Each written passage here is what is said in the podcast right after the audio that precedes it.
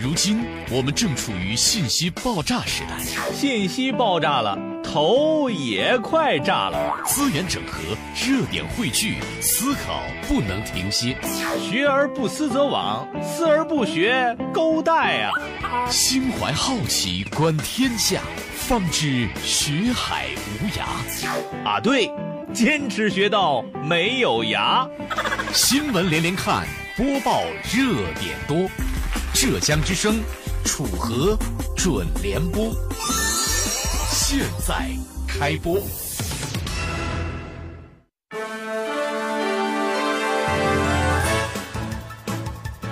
好，各位，您现在正在关注、锁定收听的是浙江之声大型全语音互动直播节目《楚河准联播》，在下楚河。本期节目我们将会关注以下内容。想创意，最近看到了一件特别有创意的事儿。网上有人分享视频，如何用易拉罐做爆米花，于是网友瞬间被引爆了。他们表示，为什么不用卖易拉罐的钱买一袋正经的爆米花？求回复。近来听说过最有创意的一件事儿是什么？发送语音回复到浙江之声的微信公众平台，每天发一次，睡觉特别香。下面请听这次节目的详细内容。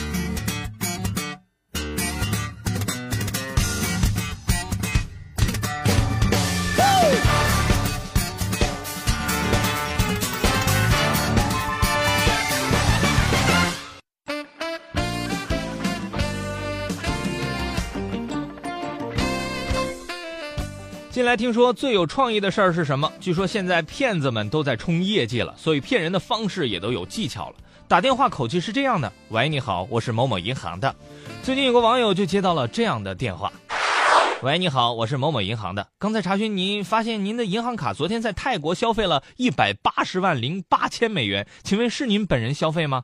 是啊，我买大象了，咋了？您在逗我吗？买大象你咋运回来的？我后来又买了冰箱。不过一百八十万零八千，果然是快过年了，连诈骗金额都这么有节日的喜庆氛围呢。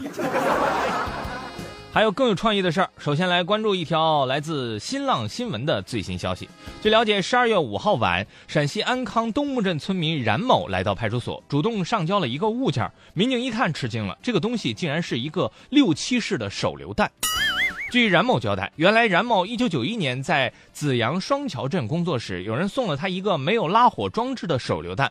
看这个东西顶端铁块坚硬，而且拿起来又很顺手，于是十五年来他一直用它来砸核桃。民警立即进行了检查，该手榴弹虽然没有拉火装置，但是也不能确定弹体内是否还有炸药。对此，有网友表示，不知道为什么脑海里已经出现了冉大爷用手榴弹砸核桃的像画面。感觉每一个核桃都是用生命在吃，真好，每一个核桃都能当做最后一个核桃来吃，而且还挺配合的。家人们居然对此无动于衷，难道他们没有感觉出来大爷砸核桃的时候火药味太浓了吗？流露出的气场果然不太一样吧？喂，可怕的是，也许他们还会流露出欣慰的微笑。对此，网友表示自己有一个问题，那就是用手榴弹砸过的核桃还能补脑吗？不过，鉴于冉某主动上缴悔过，民警还是对其进行了批评教育。网友猜想，民警一定是这样批评他的：用手榴弹砸核桃是不对的，而且砸了十五年，真是你命大。你上交他是正确的。